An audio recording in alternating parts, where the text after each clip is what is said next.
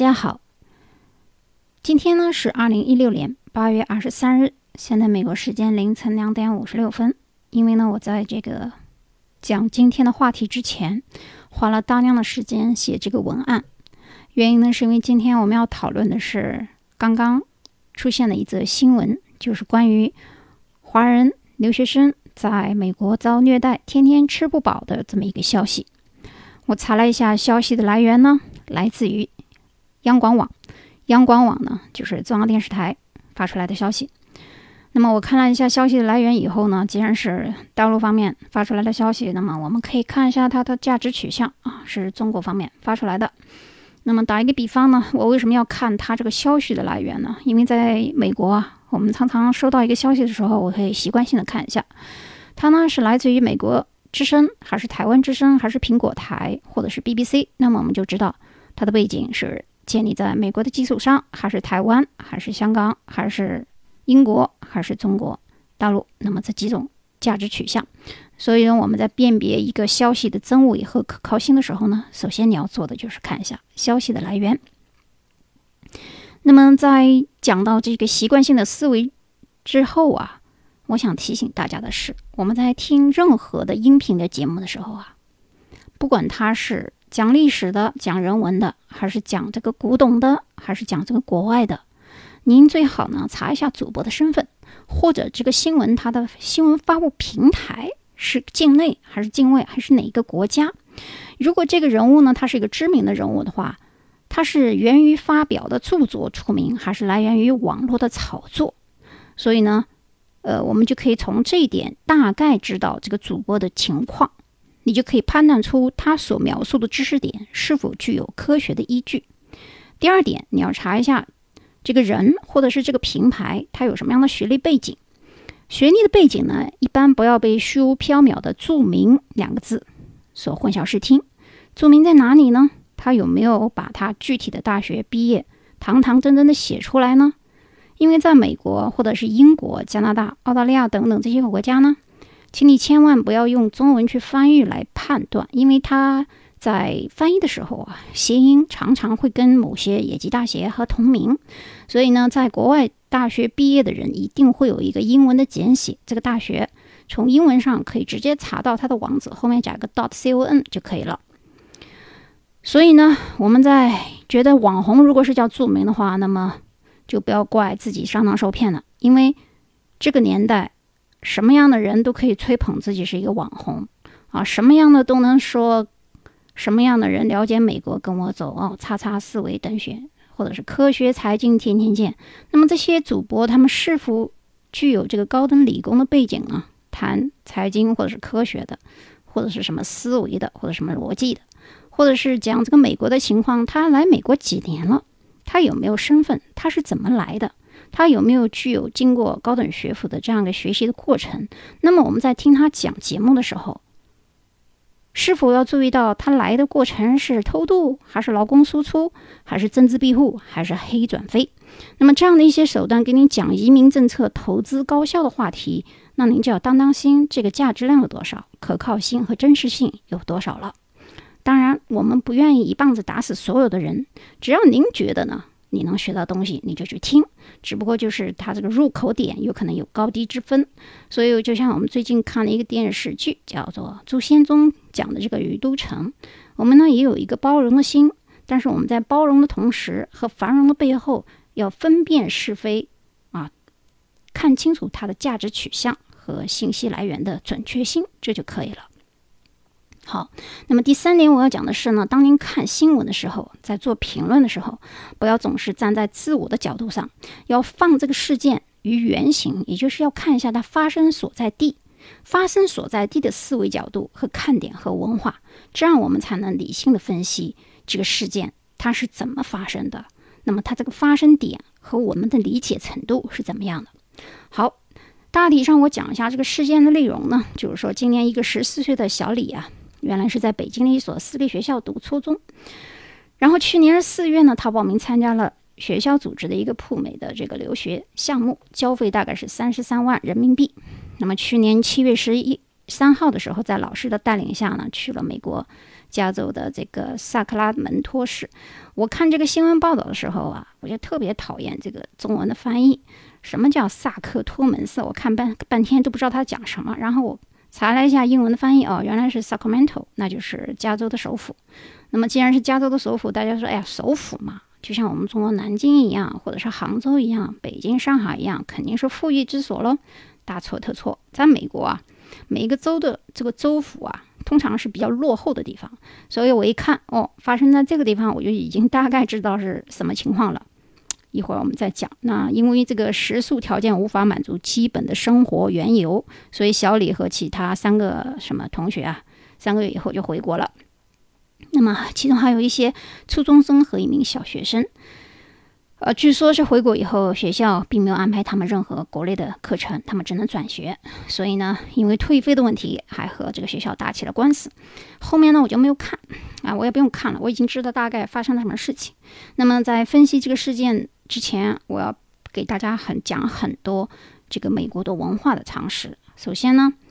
这个双方呢是发生的地的双方，一个是北京的私立学校，一个呢是加州这个 Sacramento 的一个学校。也就是说，可能是中介啊，中间找了一个对口的学校，给这个学校的小留学生去放放假。说白了就是去玩一玩。那么，据事件本身来看呢，这个诉讼过程当中，学校始终强调啊，从来就没有跟这个留美项目直接跟学生签过这个书面的合同，然后就说没有合同谈何违约，而且这个退学和不退费的问题啊。从美国教育界来说，如果你没有签署任何合同的话，美国教育界或者是这个学校，他可以不给你退费，因为你都没有签过合同嘛。那么国内的一些学校呢，也是这么做的。那么这是一个其实不折不扣的中国人欺骗中国人的事件，因为没有签署任何合同啊，那么就不能兑现。而且也没有任何的口头承诺，就算有口头承诺，那又怎么样呢？也不能立案。所以，如果是孩子不懂事呢，我们可以理解；但是家长不能因为光花钱，觉得花钱有理给学校了，你也不签署一个合同，就让孩子去上学，这个违有悖这个基本的常识啊。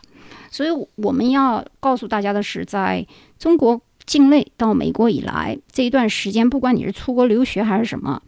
中国人一般想的第一件事赚钱，那不管是中介还是其他机构，但是我们不能说所有的中介都不好，有的中介也挺好的啊，他能帮你办事情，他也收费，而且他也负责把你这个签证给办下来。只不过至于到了美国以后，这个签的学校好不好，就不是他的问题了，因为有的时候在国内的中介啊，说老实话，他也不了解美国的情况，但是他还是很负责任帮你做好了，所以我们不能怪所有的中介，但是这个事件。是不折不扣的欺骗行为，而且是中国人欺骗中国人的行为。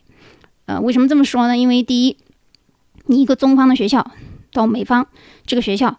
他肯定是随便选了一个，而且一定是不好的地方，那才能产生这些问题嘛。那么这个中介给你介绍的时候是怎么一个情况？欺骗学生，谁欺骗你了？当然是中国人欺骗你啊！老美他也不知道你来的时候给多少钱，中介拿了多少回扣。啊，所以说你如果怪美方没给你吃好，说不定他都没有拿到你的钱啊。这个合同问题我们先不提，就提中介这个问题，我们就知道这个信誉是怎么讲呢？因为我想告诉大家的是，美国有一个信誉公司，这个信誉公司呢，不仅仅是一个，我们叫称之为信誉机构吧。信誉机构，它从你一出生开始啊，比如说美国人从一出生开始，他就有一个这个 social number，对应的 social number 呢和这个。信誉公司的这个账号呢，从你一出生开始，有没有什么买卖？银行的付账有没有这个定期还？租借房子有没有还钱？保险等等，这一切都会有一个违约格和这个赴约的信誉建立体系。所以说，一旦美国人有一件事情做的没有按照合约去做，这个分数就会被扣掉。而这个信誉的指数如果低于五百五的话，这个不仅是影响你租房的问题，因为在美国，很多人说：“哎，我拿我租房子就好了。”美国人也是有信誉啊。我要告诉你的是，中国人一进入美国边境以后啊，你的信誉值是零。你要去建立你的信誉体系。以后我们会讲怎么样快速建立一个好的信誉值啊。如果你是零的话，不要说是租房了，你买房你都贷不了款，你必须一次性付清，因为你没有信誉记录，银行不能贷款给你，而且他也不相信你有这个能力去偿还。啊，这就是美国的信誉系统的重要性。所以美国人在诚信方面，啊，比其他国家的人要好。我不管是中国还是欧洲还是其他国家，美国这个信誉体系，呃，是非常重要的在社会当中存在的一个体系单位，而且很少有人去 broke 它。所以呢，我举个例子啊，比如说，不管是买房买车啦，还是租房子，你连租房子都租不到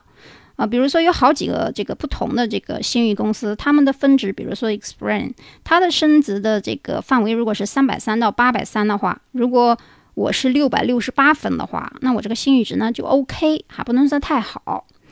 啊。如果我们看这个表格啊，我再列了另外一个。这个单位，我怕你们不记住，我把这个拼一下吧。第一个单位是 E X P E R I A N，我刚刚说的这个单位。那第二个公司呢叫 T R A N S U N I O N，它的分值范围是三百到八百五十分。那如果我还是六百八十三分的话，也就是比刚才要好一点。那如果你到七百五十分以上的，就就非常好了，就 excellent 了啊。然后另外一个公司呢叫。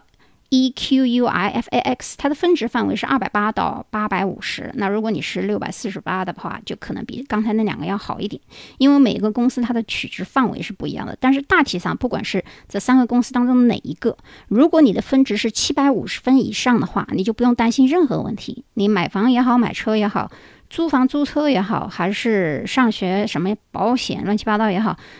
呃，银行可以贷款给你，而且可以贷给你大量的现金。呃，很多人就会觉得说，哎呀，这个信誉真的很重要吗？是的，我们中国人一旦进入美国以后，您的信誉值是零。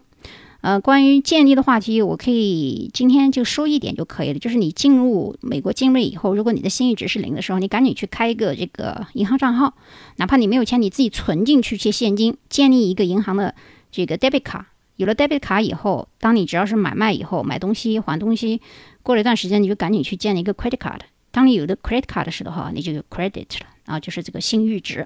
慢慢我们再说啊，以后经过你租房啊、交钱啊、按时啊等等。那么我解释上面的意义在于呢，如果您和美国人打交道，或者是美国公司打交道的话，就不会或者很少会遇到上当受骗的问题。问题就是这个信誉体系，美国人不愿意去把它打破啊，就是 broke，因为他们这个国家的人啊，非常重视自己的这个 credit。如果他是恶意的去破坏以后啊，它影响的不是自己一个人，它有可能是一个家庭啊。因为有的家庭里面，不要觉得老外这个女人有多 open 有多开放，其实在一个 family 里面，很多女人是家庭主妇的啊，家里就靠一个丈夫在工作。如果这个丈夫的性质被打破以后，可能女方没有工作，她就没有一个担保的问题，他们一家人都可能会呃流落在街头。所以说，美国人一般很少。有人愿意去打破自己的信誉度，就是不愿意撒谎啊，不愿意去做一些弄虚作假的事情。所以，如果你找中介的话，如果你英语够好的话，我推荐你不要去找中国的中介啊。不管你是移民还是找学校，建议你找这个美国人开的这些中介公司，因为上当受骗很少。即使他推荐的不见得特别好，但是你至少不会上当受骗，他会跟你说清楚这个学校好还是不好。但是我并不是说。所有的这个中介啊，中国人就一定不好，要看你怎么去选啊。这个以后再谈。那么，所以这个事件行内人士啊，和在这个美国定居超过十年的人啊，一般都知道是怎么回事。当然，这个年数啊，也不代表就此人的知识量和社会能力就比较好。因为早年的时候有偷渡客嘛，什么政治庇护的人，整天就打麻将，鬼混在唐人街的，这个都比较 low 的一个 group。你就是再待五十年，他也学不到什么东西。所以说，作为一个新一代有文化的知识分子啊，包括在以杰出移民政策过来的，比如说科学家、艺术家，或者是经济财经学者啊，投资移民啊过来的有钱呢，或者是以双留学身份的技术移民，比如说你是博士，老婆也是研究生，这两个人一起过来，可以通过技术移民过来，代表到这样一个新的中国的精英群啊，一定最好不要混在华人圈。当然也包括一些亲属移民的，我们也不能把这个所有的亲属移民就一棒打死，有的亲属也不错的啊。但是你们可以改变一下对下一代教育人的这个情况，最好远离这个华人圈中的这个 low 圈，因为我一会儿我会讲到华人圈中其实也是有高低之分的，不是说我不让你去。加入这个华人圈就代表所有华人都不好，因为华人当中高知分子他们那个高的这个 high 的这个 group 啊，你很难进去啊。比如说我举个例子，这个华人的著名女作家有个叫张成儒的女士，自杀之前她曾经发表了两本书籍，一个是《南京大屠杀》，还有一个是二零零三年出版的一本书，叫做《美国的华人》，一部叙述史啊，英文叫做《The Chinese in America》。那个 Susan Jack 说过呢，他经常是在反对种族成见时呢，自己陷入了一连串同样陈词滥调，有时还有侵略性的对中国色彩的赞美。但是同时呢，他也指出了华人对华人的欺骗性和华人利根性。所以呢，即使华人特别喜欢去欺骗不明真相的自己的同胞的同时呢，其实很多时候是为了钱。嗯，因为在美国的情况下，呃，我我想告诉你的是，一般美国人啊，他不怎么愿意跟这个华人打交道。啊，除非你本身就是很有知识的，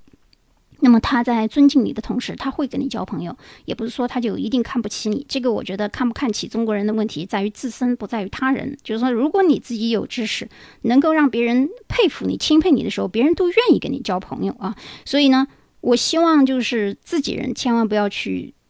骗自己人，因为这种事情经常发现在租车租房，有的时候啊，比如说你买了个车。这个车在路上抛锚了，原来华人这个车行可能担保你说在路上有免费拖车什么，他就不帮你拖，然后保险也赔不下来。这些问题都是因为自己人贪小便宜啊，去找一个廉价的这个租出房。造成的。如果你找的是美国的公司保险公司的话，这些问题就不存在啊。当然，签好合同，按合同办事儿啊。就是你把这个签合同里面的合同看看清楚，签的是什么就是什么，人家一定会答应你，或者说你车是在路上 broke 了，他可以帮你呃去拖车免费啊还是什么呃。所以我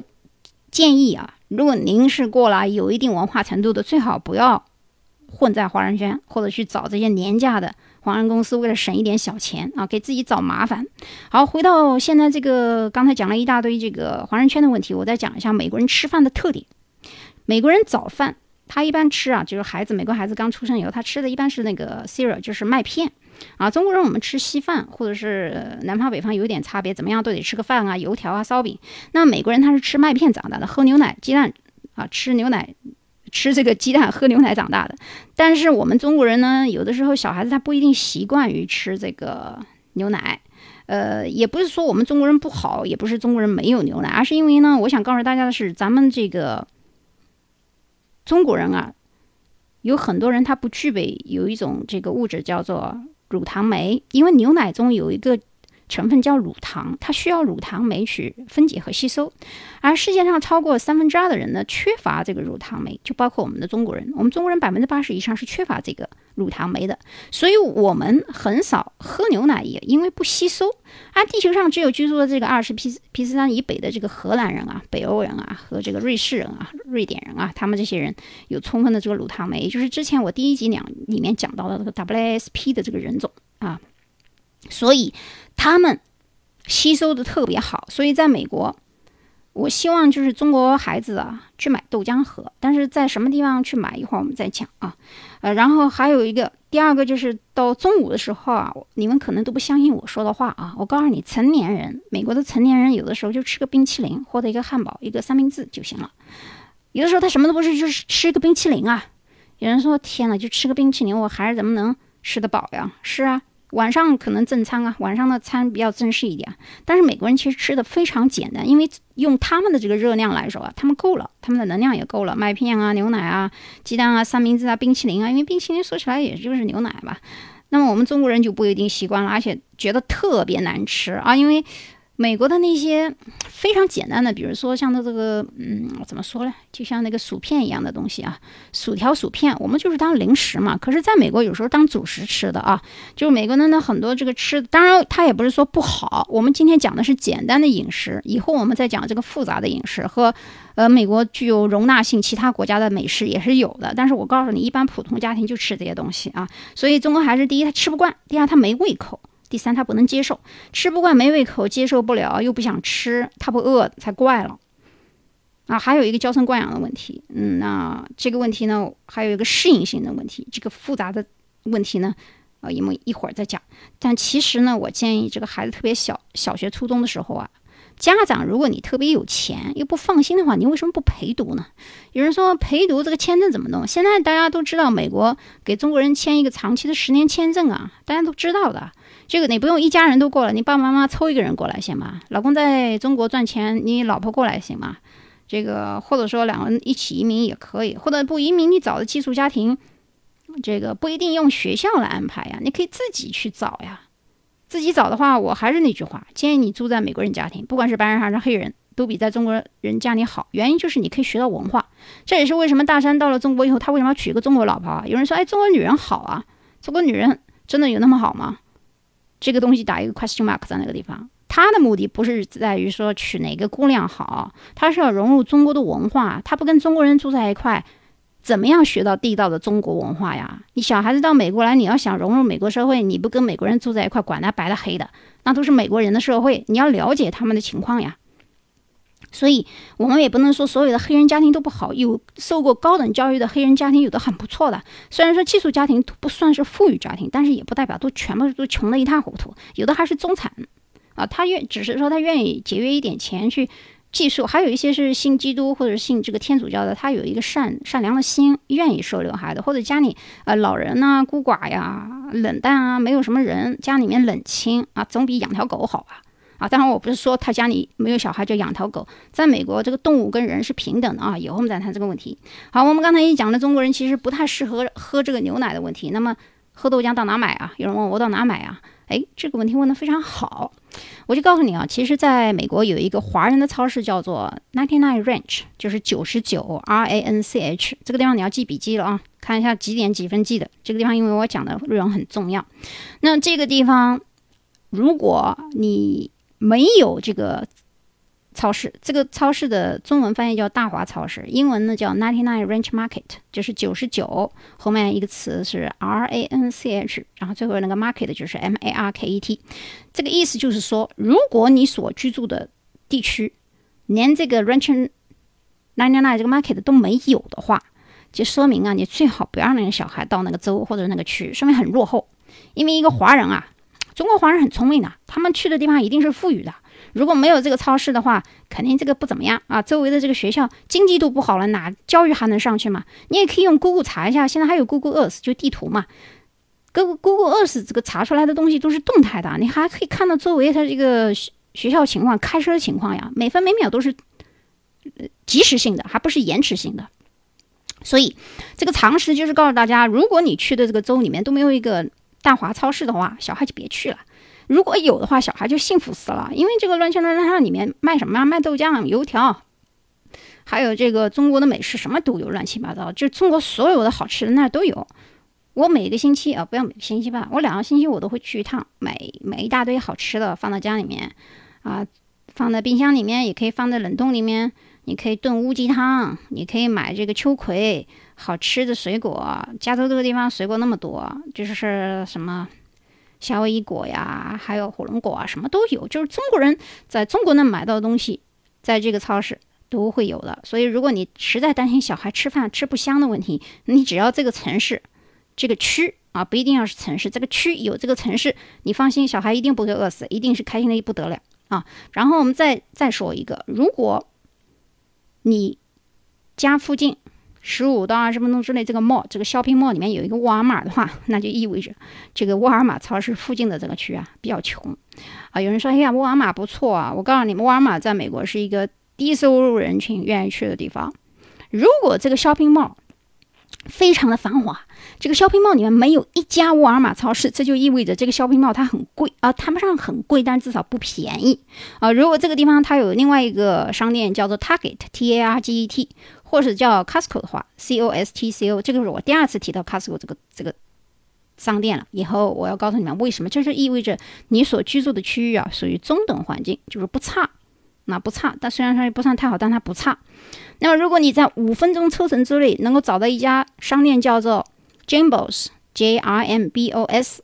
这个商店是专门卖有机食品，也就是非转基因的产品。这就意味着价格很贵啊！这就意味着你所居住的环境和区域属于富人区，啊，这样呢，如果你在不知道中介的情况下，你就上网自己查一查，小孩去那个学校周围有没有这个城市啊？网上现在很方便，你就 Google 或者百度一下，然后查一下这个周围的 Maps 啊，要学会用这个搜索引擎。如果你自己都能查出来的话，你就知道小孩去的是个什么地方了。尤其是尤为重要的，我刚才讲的这个 Ranch Ninety Nine 这个问题，就是中国大华超市的话，如果只要有这个超市周围。啊，你不要太担心，小孩不会饿死啊，也不会说胃口不好，因为他自己会去买的吃。好，那么作为关于这个寄宿家庭呢，呃，我刚才也讲了一下，嗯，反正你不要去找这个华人的家庭去住就可以了，因为如果你是在不管是白人还是黑人还是其他这个混居的这么一个家庭，你你能直接学到他们的文化，而且你每天你也不能说中文，天天要说英语，这小孩的英语一定是突飞猛进。然后呢，这个还有一个情况呢，就是我想说的是，华人圈啊，原本是一个中性词，它不是一个贬义词。因为只是由于早年的偷渡和亲属移民，什么三姑妈六舅母的，等了十到二十年，非直系亲属的移民，整体的素质没那么高，所以混在一起的这个圈子称之为华人圈，尤其是在唐人街。其实唐人街这个地方，在每一个城市、每一个大洲、每一个情况下都是比较落后的，而新的唐人街就不一样了。所以呢，呃，我告诉大家，其实美国人他聚少离多，而且也不喜欢别人打扰别人。即使是新一代移民啊，包括我刚才讲的这个杰出移民啊、投资移民啊、双技术移民啊，这样过来的精英群，他们这个圈子其实是凝聚成一股新风。但是这类人呢，一般要么就是大学教授，要么是独自独立的投资人，要么是各行各业的艺术家或者桥牌选手或者什么要律师、医生，他们有自己的圈子。啊，在美国，比如说这一类人都是医生，他开了个诊所或者是牙医诊所。那有的人在硅谷 IT 打拼那么多年，然后在一些大的这个软件公司，微软啊什么的。那么要么在国内有投资的这些人，本来啊，他们聚会和来往的都是自己圈子里面的人，也就是说，他们本来在国内就认识啊，所以这一圈子人其实见面也没有那么多。就是在美国以后啊，再好的朋友，一旦分居到不同的城市以后啊。慢慢的感情就会淡了，原因也是因为这个美国真的很大，不是说出门走几步路，嘿，你好，张三李四就可以见面了，那这需要有一个过程。即使是住在同一个区，哪怕这个区跟另外一个区隔得很近啊，这个美国人的生活习惯一般不愿意去打扰别人，所以这个高端的这个华人圈啊，很多人你不一定能遇到，即使遇到一块，还要看志同道合，是不是要一块做生意，你才会融进去。而且这些人当中的优秀的选手啊，比如说他们选。已经参加了竞选议员、大学教授等等这些，那是一定是半个白人圈子啊，因为他们普遍英语不差。啊，很多都是 A B C，A B C 就是 American Born Chinese，就是这个这个 A B C 实际是香蕉人呢，他对中国的文化一窍不通，几乎根根都不知道在哪儿。其实他就是个白人圈的，或者是以前早期的香港、台湾的。那大陆的精英的孩子呢，不少毕业于普林斯顿或者哈佛、斯坦福以及耶鲁大学的呢，这些人他们本身嗯交流的圈子也是白人圈子，所以你接触到自然而然就是半个美国的主流社会，所以。不是说不让大家混华人圈啊，这个华人圈这个定义和存在感本来就是虚无缥缈的啊，所以剩下来这个高档的华人圈呢，你接触不到，低档的那个你就别去了。所以我让大家告诉你的就是，在今天这个新闻背后发生上当受骗、俗是福孚非，其实是一个文化层次的较量，也就是学生家长知识量决定了孩子的成长，也就是一个思维的较量。你用钱啊，你买不到安宁和起点。所以希望大家在听我的这个音频的节目的时候啊，每一集当中。学会这个理性的思考问题，就是学会自我分析法，而不是听或者是想。嗯，你自己总结一下发生了什么，怎么发生的，是文化问题还是什么问题？这样久而久之呢，我觉得听众朋友您就是专家，我呢可以成为你的学生。